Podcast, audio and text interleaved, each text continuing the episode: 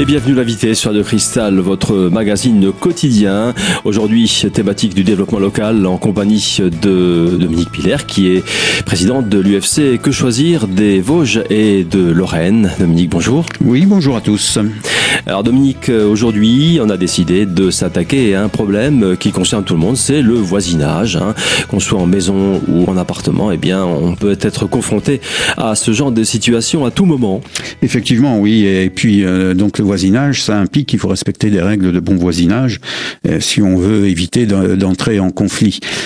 Donc euh, il y, a, plusieurs choses qui, gèrent le, les problèmes de voisinage, qui concernent les problèmes de voisinage. Il y a, je dirais peut-être pas en priorité, mais il n'y a pas d'ordre. Hein. Il y a le, les fameuses implantations d'arbres ou de, haies euh, en limite séparative de terrain. Alors effectivement, il y a un article du Code civil qui impose de respecter une distance lorsqu'on veut planter des haies ou des arbres euh, en limite séparative de terrain. La règle principale est en, en absence de règles ou d'usages locaux, parce que la mairie euh, ou la préfecture peut prendre des arrêtés qui diffèrent un peu du code civil, mais euh, en absence de, de règles locales, euh, si l'on veut planter un arbre qui risque de dépasser les 2 mètres de hauteur, il faut qu'il soit planté à 2 mètres de la limite séparative de son voisin ou de ses voisins, suivant ce que l'on fait. Par contre, la distance descend à 50 cm lorsqu'on plante des haies ou des arbres qui sont d'une taille inférieure à 2 mètres.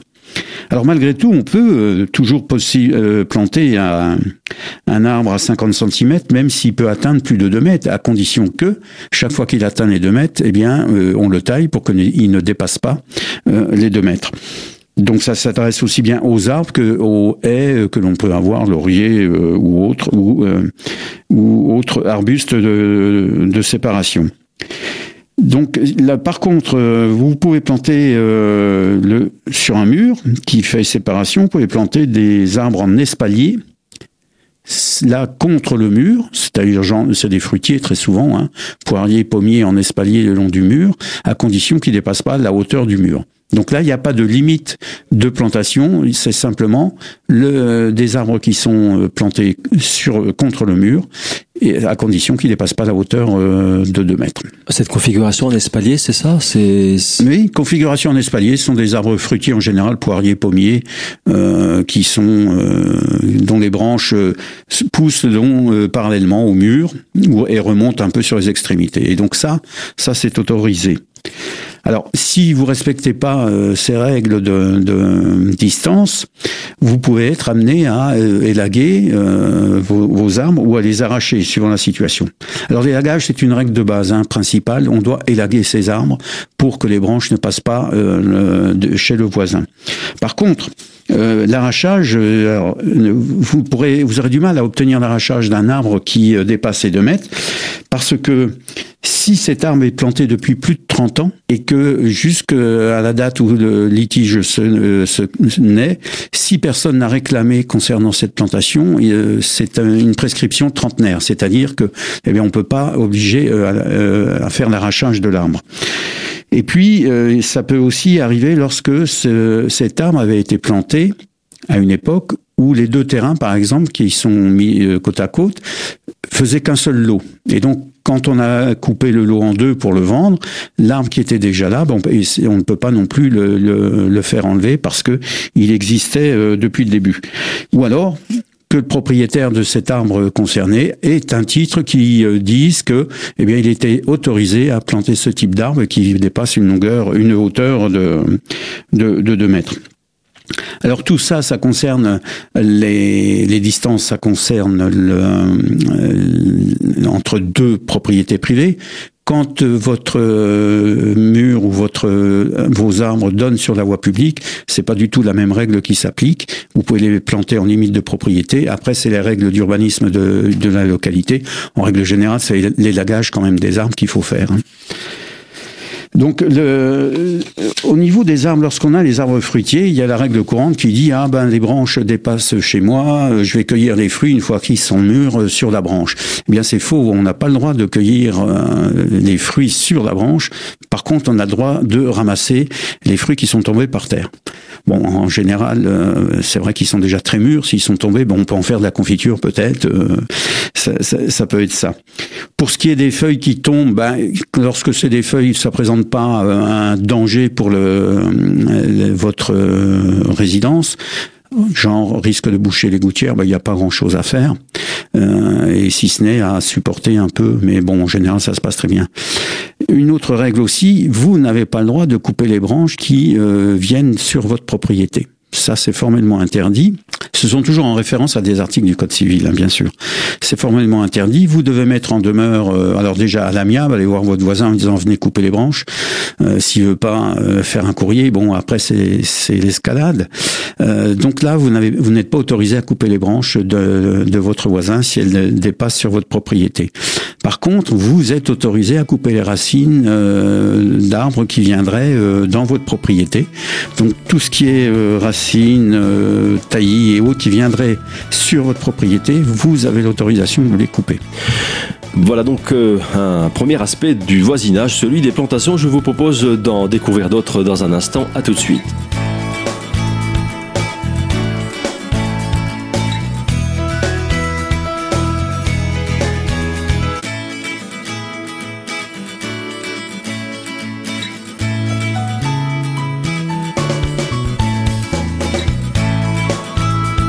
Deuxième partie de votre magazine, invité sur de Cristal avec pour thématique aujourd'hui le développement local en compagnie de son président pour les Vosges et pour la Lorraine, Dominique Piller. Alors Dominique, on le disait tout à l'heure en première partie, euh, si on voit des branches qui dépassent euh, de la propriété voisine, si ce sont des taillis, ce sont des haies par exemple, on a le droit de les couper. Mais est-ce qu'on n'a pas euh, d'abord besoin de l'autorisation du propriétaire? Non, pas du tout. Non, non, non, non, pas du tout.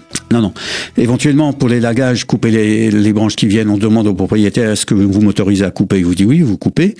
Par contre, pour ce qui est au sol, les racines, vous n'avez pas demandé l'autorisation. La loi vous autorise à, couper. Alors c'est vrai que ça peut être surprenant, mais la loi. Est... Donc la loi autorise, euh, vous autorise à aller sur le le parcelle du voisin, la parcelle. Non, ah non, non, ça veut dire non parce que vous avez l'arbre ou les haies qui sont en limite de propriété et dont les racines viennent chez vous. Donc là, vous êtes autorisé à euh, les couper. Une pierre d'achoppement qui, qui peut arriver euh, fréquemment. Hein, dans, le, cadre d'un voisinage, c'est la mitoyenneté, c'est-à-dire le, mur qui sépare de, de, propriétés. Effectivement, là, c'est des litiges que l'on rencontre très souvent, euh, notamment concernant un mur, mais ça peut concerner aussi une haie euh, séparative. Hein. Donc le, le, droit a posé cinq règles qui est présumant de la mitoyenneté d'un bien, puisque la mitoyenneté est présumée. Euh, donc là, l'article 653 du Code civil présume mitoyen donc suppose qu'il est mitoyen, en ville comme à la campagne, tout mur séparant deux bâtiments. Donc tout mur qui sépare deux bâtiments est mitoyen. Aux deux propriétés. Oui, oui, aux deux, aux deux propriétaires. Hein, chaque... De la même façon, est supposé mitoyen un mur servant de séparation entre deux cours, de jardins, etc., etc. C'est pas forcément uniquement des maisons. Et la supposition légale de mitoyenneté s'applique également aux copropriétés. Lorsqu'il y a des copropriétés, ça fait partie aussi de la mitoyenneté. Et puis, donc, cette supposition de mitoyenneté n'est pas réservée seulement aux murs, mais ça peut être aussi euh, des clôtures, des haies, des choses comme ça. Hein, c'est pas réservé aux murs. Et euh, la mitoyenneté est aussi présumée pour les arbres et arbustes qui se trouvent dans une haie mitoyenne et plantés sur la limite séparative de deux propriétés. Donc, d'office, j'allais dire à première vue, hein, le mur est d'office mitoyen.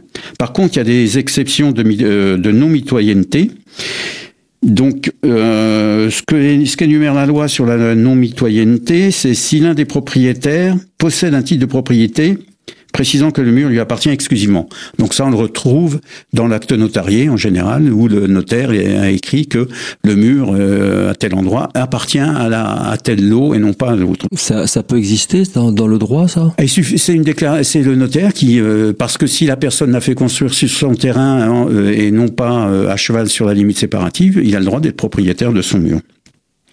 Et si certains euh, signes extérieurs permettent de dire que euh, des deux euh, voisins s'est occupé régulièrement de ce mur, c'est-à-dire lorsque le sommet du mur ne présente qu'une seule pente, très souvent vous avez un mur qui a une pente en haut, Et donc, eh ben, le propriétaire, c'est celui vers lequel la pente euh, coule, enfin coule quand il pleut, euh, et ou alors lorsque le mur d'un seul côté un, un aménagement sub, euh, au fait qui fait aussi que les, les éventuelles eaux de pluie descendent dans son jardin. Donc là, c'est supposé qu'il y a non mitoyenneté. Le propriétaire, donc c'est celui qui, qui profite de l'eau. Oui, qui profite de l'eau, si, si l'on peut dire. Et puis, euh, alors les fossés, ben fossés c'est pareil. Et les fossés, c'est là le côté où il y a le rejet de terre qui fait le monticule, qui définit le, la non mitoyenneté du mur. Alors pour devenir effectivement propriétaire, on peut éventuellement devenir propriétaire de ce mur, même si on est en mitoyenneté. Alors, s'applique là aussi la règle trentenaire. Si au bout de 30 ans, vous, au bout de 30 ans, pouvez toujours demander à être propriétaire intégralement de ce mur. Euh, simplement, il faut en apporter la preuve que vous avez entretenu régulièrement le mur, que vous avez fait des achats pour le rendre le consolider ou autre, etc., etc. Mais là, euh, votre voisin n'est pas obligé de, l'accepter. Donc, si vous êtes obligé, si vous voulez le faire, de de, lui, ben, de le faire à l'amiable, et ensuite recommander, et ensuite devant la justice. Donc, c'est quelque chose qui n'est pas forcément évident euh, à faire. Hein. Construire, est-ce que je peux construire contre un mur mitoyen? Oui, il n'y a absolument aucun problème. On peut construire euh, contre un mur mitoyen à condition qu'on n'endommage pas euh, ou qu'on présente, qu'on fasse présenter un risque au voisinage. Hein. Mais il n'y a aucune interdiction euh, de, de, de ne pas construire euh, sur le mur mitoyen. Alors là aussi, il y a des règles qui s'appliquent qui sont assez difficiles. Alors vous pouvez aussi euh, surélever le mur, puisque vous trouvez qu'il n'est pas assez haut, vous pouvez, vous, de votre côté, euh, surélever le mur.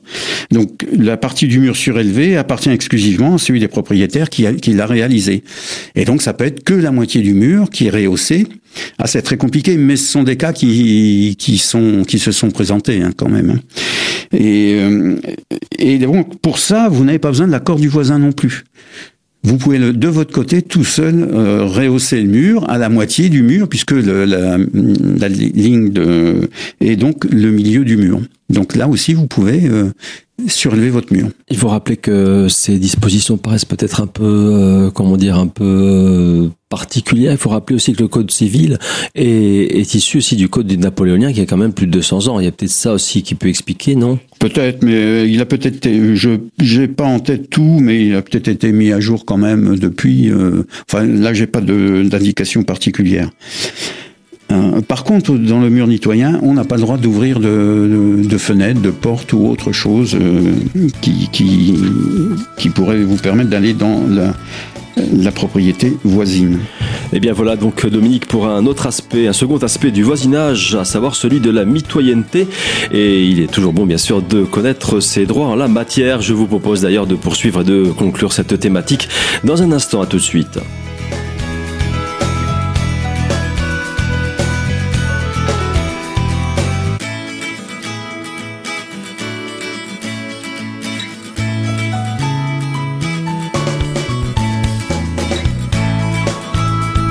Troisième et dernière partie de votre magazine invité sur Radio Cristal avec pour thématique aujourd'hui l'UFC et le voisinage. Alors Dominique, euh, le dernier et non le moindre d'ailleurs, des aspects de ce voisinage, de ces rapports avec euh, ses voisins, c'est le bruit, le bruit qui ne connaît pas de frontières. Les ondes sonores, eh bien, ignorent toute notion bien sûr de, de mur ou de, de séparation. Elles vont partout où elles veulent. Tout à fait. Alors c'est vraiment la, la, une des première source de litige, euh, le bruit. Alors là, c'est très très clair, très précis. Il y a des idées et des toutes faites qu'il faut euh, s'enlever de l'esprit parce qu'elles n'existent pas. Là, c'est le code de la santé publique qui régit euh, le, côté du bruit. Dans son article R 1334, il est dit que aucun bruit particulier ne doit, par sa durée, sa répétition ou son intensité, porter atteinte à la tranquillité du voisinage ou à la santé de l'homme dans un lieu public ou privé, qu'une personne en soit elle-même à l'origine ou que ce soit par l'intermédiaire d'une personne, d'une chose dont elle a la garde ou d'un animal. Donc c'est très clair, le bruit est formellement interdit. Il n'y a pas de tolérance, alors, euh, on dit le jour, on peut faire un tapage de jour, on parle que de tapage nocturne, mais le, bruit aussi peut être condamné lorsqu'il est fait de jour, et de manière répétitive euh, et, très forte. Donc, il n'y a pas une histoire donc d'horaire alors Normalement 22 h 8 h Alors, il y a, y a le tapage nocturne qui entre 22 h et 7 h en règle générale, ça on dit c'est du tapage nocturne, mais il peut y avoir du tapage diurne, c'est-à-dire en journée, parce qu'il y a du bruit, un bruit qui est conséquent, répétitif et qui euh, dérange les gens. Alors, il y a, euh, une circulaire euh, relative à la lutte contre les bruits en 1996 qui fournit une liste de bruits domestiques. Donc, selon cette instruction, il faut considérer comme bruit de voisinage lié au comportement tous les bruits inutiles, désinvoltes ou agressifs, et pouvant provenir de cris d'animaux, principalement c'est les chiens. Hein, euh, on peut avoir l'âne aussi, vous avez l'âne qui brille euh, longtemps. Des appareils de diffusion du son et de la musique, hein. des outils de bricolage de jardinage, des appareils électroménagers, des jeux bruyants pratiqués dans des lieux inadaptés, de l'utilisation de locaux ayant subi des aménagements dégradant l'isolation acoustique, des pétards et pièces d'artifice, euh, oui, aussi, des activités occasionnelles, fêtes familiales, travaux de réparation, de certains équipements fixes, et la liste n'est pas limitative. Alors, la fête familiale, hein, c'est ça, de se dire, oh ben, une fois par mois, j'ai le droit de faire du bruit. Euh, non, c'est faux. Euh, il n'y a pas de, de, le texte de loi n'autorise pas à faire du bruit. C'est très très réglementé.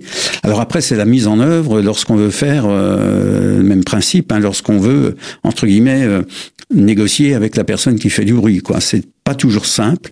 Alors il y a toujours la démarche amiable, hein, c'est ce qu'il faut euh, prioriser euh, dans tous les, litiges que l'on peut avoir, c'est se rendre chez le voisin gentiment en disant écoutez, euh, il y a un peu de bruit, et soit vous avez quelqu'un de compréhensif et il ferme et il ferme la porte tout doucement en vous disant merci, soit vous avez une personne moins compréhensive qui entre guillemets vous claque la porte au nez dans le meilleur des cas. Mais il faut savoir que le bruit est euh, quelque chose sur lequel la loi est très stricte et très sévère. Bon après il faut dire que c'est un peu subjectif aussi. Hein. Euh, il faut que, donc, ça, ça corresponde à que ça obéisse à certains critères, donc la répétitivité, la fin, que ce soit vraiment un caractère de nuisance sonore. Alors il faut se rappeler aussi que très, enfin très très souvent, euh, quasiment dans toutes les communes, la mairie impose des heures pendant lesquelles on peut utiliser et faire du bruit, notamment en été les tondeuses à gazon, euh, les berceuses, les broussailleuses. Donc ça, c'est un arrêté euh, municipal. Il peut y avoir un arrêté préfectoral aussi, euh, mais tout ça, on peut le consulter en mairie pour avoir, pour être sûr d'être dans les heures. Alors. Vous pouvez toujours dire ben mon voisin est d'accord, je vais commencer plus tôt, mais il faut se dire aussi que légalement, si vous avez un agent de la force publique qui passe au moment où vous êtes en dehors des heures de, autorisées, il peut vous mettre une amende parce que la loi dit que ou l'arrêté municipal dit que. Donc euh, vraiment, c'est très très euh, très cadré. Le problème, c'est de faire exécuter pour que ça s'arrête, euh, je dirais, euh, dans l'intérêt des partis et gentiment, parce que quelquefois, malheureusement, c'est source de, conflits beaucoup plus violents et il faut essayer d'éviter d'en arriver là. Alors quelles sont les parades possibles, Dominique, euh, à si le, le comment dire le, le, le, dialogue avec la personne qui fait du bruit, euh, le dialogue n'aboutit pas? Quels sont les recours possibles? Alors les recours les recours là, c'est général sur ce qu'on vient de dire, que ce soit pour les plantations, que ce soit euh, pour la mitoyenneté et tout. En premier, c'est bien sûr à l'amiable. Donc je vais voir mon voisin, je lui dis gentiment que ben il y a tel et tel problème et, qu'il faudrait qu'on s'entende pour euh, résoudre ce problème. Euh, soit il exécute, c'est très bien. Euh, c'est rare que ça se fasse la première la première fois. Ensuite, vous avez toujours la possibilité de lui envoyer un recommandé avec l'accusé de réception, en disant attention là, je vous ai déjà prévenu tel jour, vous vous faites rien. Après, vous avez le maire. Il faut oublier le maire qui est le premier officier euh, de police euh, dans la commune. Hein. Il peut faire office de médiateur. Non, il a des pouvoirs de police. Il a des pouvoirs de police. Hein. Donc, euh, à lui d'intervenir. Alors c'est vrai que c'est souvent difficile, mais lui, il est là pour ça. Puis ensuite, vous avez effectivement le médiateur ou le conciliateur de justice euh, vers qui vous pouvez vous tourner. Ce qui, ça prend du temps, puis c'est pas non plus forcément, ça n'a pas de force exécutoire. Puis après, vous avez, euh, bah non, c'est de la conciliation. Hein, donc, euh, vous êtes d'accord pour faire moins de bruit? Non, oui. Euh, le constat, bah, il n'est pas d'accord pour faire moins de bruit. Voilà. Ensuite, vous avez la possibilité de porter plainte, bien sûr. Et donc là, ça vous entraîne après dans des problèmes de, de, de de, de euh, qui coûtent qui coûtent en temps, en argent, en énergie aussi, puisque ça fait euh, ça fait des grosses dépenses et puis ça n'améliore pas la relation avec le voisinage. Quoi. Dernier cas de figure un peu particulier, Dominique, euh, on appelle ça la servitude, le droit de passage, hein, quand on ne peut pas accéder à sa propriété sans euh, euh, sans empiéter sur une autre. Voilà. Alors, lorsqu'un vous avez un, un fonds, alors ce qu'on appelle fonds, donc c'est un terrain habité ou pas habité, ça dépend, euh, qui n'a pas d'accès direct sur la voie publique, il y a obligation de laisser un droit de passage à la personne qui occupe le, ce bien-là. Donc très souvent c'est un chemin et ça c'est on ne peut pas le refuser. Le propriétaire qui sur lequel passe euh, le droit, le chemin ne peut pas s'opposer à, à, ce droit de passage. Bah, ça sert à désenclaver le, le terrain qui, qui, est en arrière. Et alors, euh, tant que le, ce terrain ne sera pas relié à une route normale ou aura un accès euh, euh, à la voirie, euh, eh bien, on est obligé de laisser ce, cette servitude de droit de passage qui, euh, alors, on dit il doit être direct. Oui, il doit être direct, mais c'est pas pour ça que celui le, le dominé, euh, comme on dit, celui qui subit le droit de passage, le propriétaire qui subit le droit de passage, il doit faire un chemin direct, mais ça veut pas dire que par exemple il a des massifs de fleurs ou des plantations, on doit enlever ces massifs de fleurs et plantations pour faire passer le chemin. Euh, c'est direct sans causer préjudice au, au propriétaire qui euh, qui, qui subit le droit de passage. Et ce droit de passage terrestre, j'allais dire euh, supérieur, s'applique aussi pour le sous-sol, c'est-à-dire qu'on peut pas interdire qu'il y ait un creusement qui soit fait pour passer des lignes électriques, des conduites d'eau, etc., etc. Donc c'est pas seulement en surface, c'est aussi euh, en sous-sol. Ce droit de passage, Dominique, c'est un résultat des usages ou est-ce que c'est réglementé par... Euh... Ah non, non c'est réglementé, hein, c'est l'article 682 du Code civil. Donc il dit, je, on peut, je peux vous le citer, le propriétaire dont les fonds sont enclavés, donc les fonds c'est le terrain, et qui n'a sur la voie publique aucune issue, aucune issue insuffisante, euh, est fondé à réclamer sur le fond de ses voisins, donc sur le terrain de ses voisins, un passage suffisant pour assurer la desserte complète de ses fonds à charge d'une indemnité proportionnée aux dommages qu'il peut occasionner. Voilà, c'est très clair. Et ça, on ne peut pas, et, et c'est imprescriptible. On ne peut et on ne peut pas. Euh, refuser le droit de passage sur son terrain. Et eh bien voilà donc Dominique pour les principaux aspects de la thématique d'aujourd'hui, le voisinage. L'essentiel, il faut pas l'oublier, c'est tout simplement de garder son sang-froid. Ce sera d'ailleurs le mot de la fin. Merci Dominique et à très bientôt. Quelques conseils pratiques maintenant si vous souhaitez contacter l'UFC, l'UFC Union fédérale des consommateurs et son antenne des Vosges. Elle se situe au 8 quartier de la Madeleine à Épinal. Vous pouvez les joindre au 03 29 64 16 58. Enfin, un site pour en savoir plus et pour aller plus loin dans les différentes thématiques de cette association UFC Que Choisir Vosges, toutattaché.com. Voilà, c'est tout pour aujourd'hui. Je vous donne donc bien sûr rendez-vous très très prochainement pour une nouvelle thématique de l'invité sur Radio Cristal.